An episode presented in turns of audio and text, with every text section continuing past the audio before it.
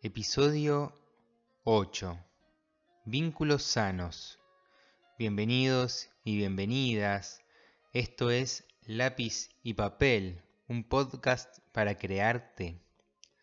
Hola, ¿cómo estás? Continuando con el episodio anterior sobre los vínculos, encararemos la segunda característica que les proponía. Hoy hablemos de vínculos sanos. Toma tu lápiz.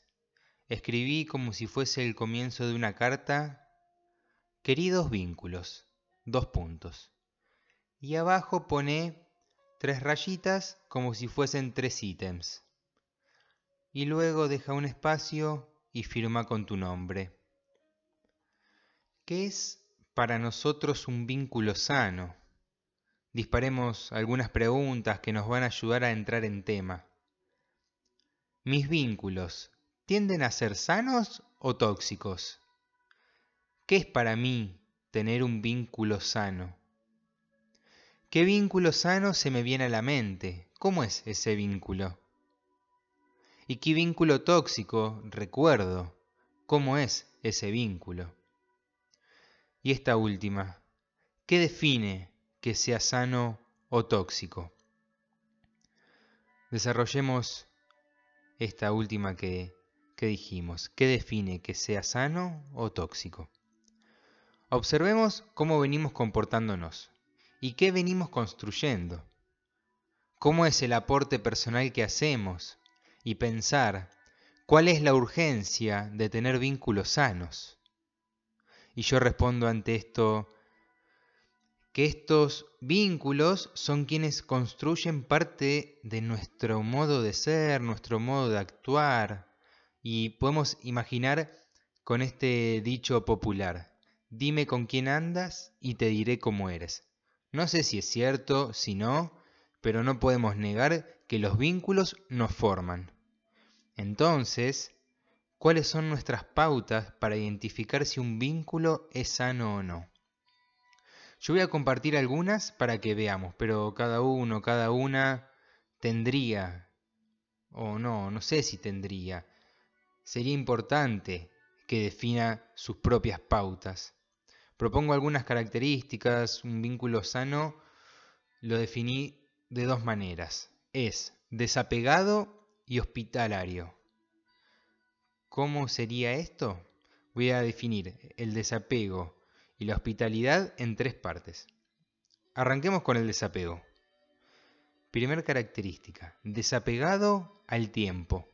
Vínculos que exceden el tiempo, el mañana y el pasado, que se animan a vivir el presente sabiendo que existe un pasado y existirá un futuro.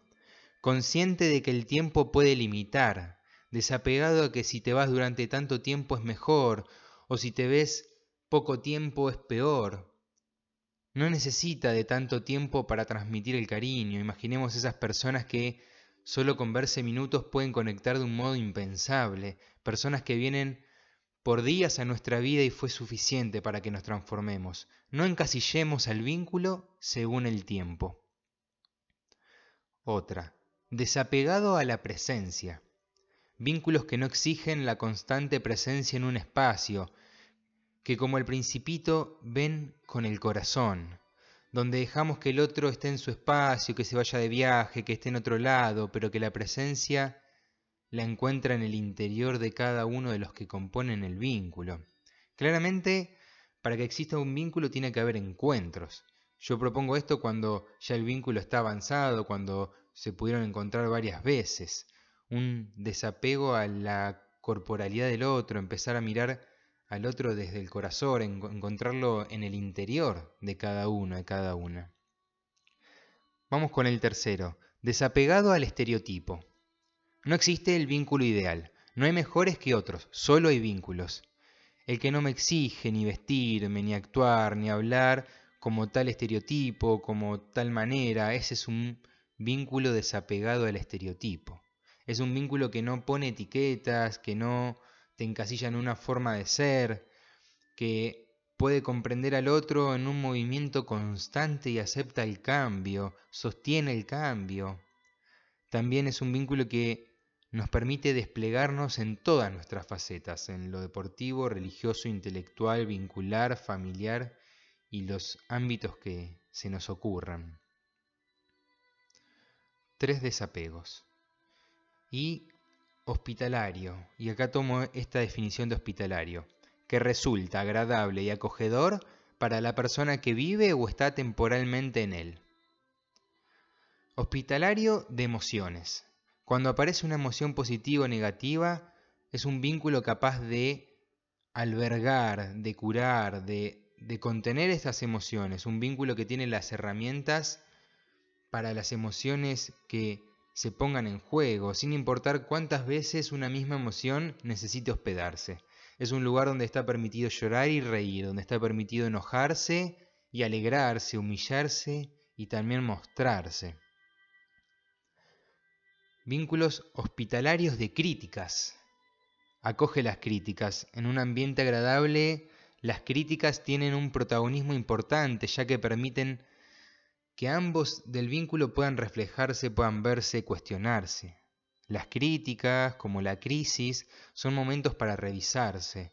Este vínculo es un lugar donde la crítica no está pensada como una mira de una pistola que va direccionada hacia mí, sino como la expresión que se tiene para decirle al otro lo que me molesta o a veces para decir lo que me molesta de mí mismo. Hospitalario de límites. No deja afuera los límites del vínculo, ni el de cada integrante, porque esta es parte de lo que hace a las personas. Los límites también hacen a las personas. Hospeda límites temporales y límites que quizás sean para siempre. Muy bien. Esta es una manera de desglosar un vínculo sano que propongo, pero te invito a que vos tengas la propia, que crees, creas tus propios criterios. Y no olvidemos que un vínculo sano no afecta a la salud en todas sus dimensiones, que tanto por dentro como por fuera se ve sano. La sanidad comprende en la integridad del vínculo, en todas, todas las facetas que tiene. Así que como te darás cuenta, en tu hoja tenés tres ítems por los cuales podés empezar. Y te dejo esta pregunta, ¿qué características quiero que tengan mis vínculos sanos? Y es un momento de empezar a definirlas, de empezar a, observar esto. No nos olvidemos dos cosas importantísimas. Esto que hablamos es para todos los vínculos y todas las relaciones, como ya lo dijimos. Y otra cosa, el vínculo, las relaciones, es un constante ida y vuelta entre quienes lo forman. No hay un solo responsable de las cosas que pasan. En el vínculo nadie queda fuera de la realidad que se vive. Muy bien. Hasta acá llegamos por hoy. En el próximo episodio hablaremos sobre los vínculos libres. Gracias por acompañarnos y si te hizo bien, te sirvió de algo, compartilo. Paz y bien para todos y todas.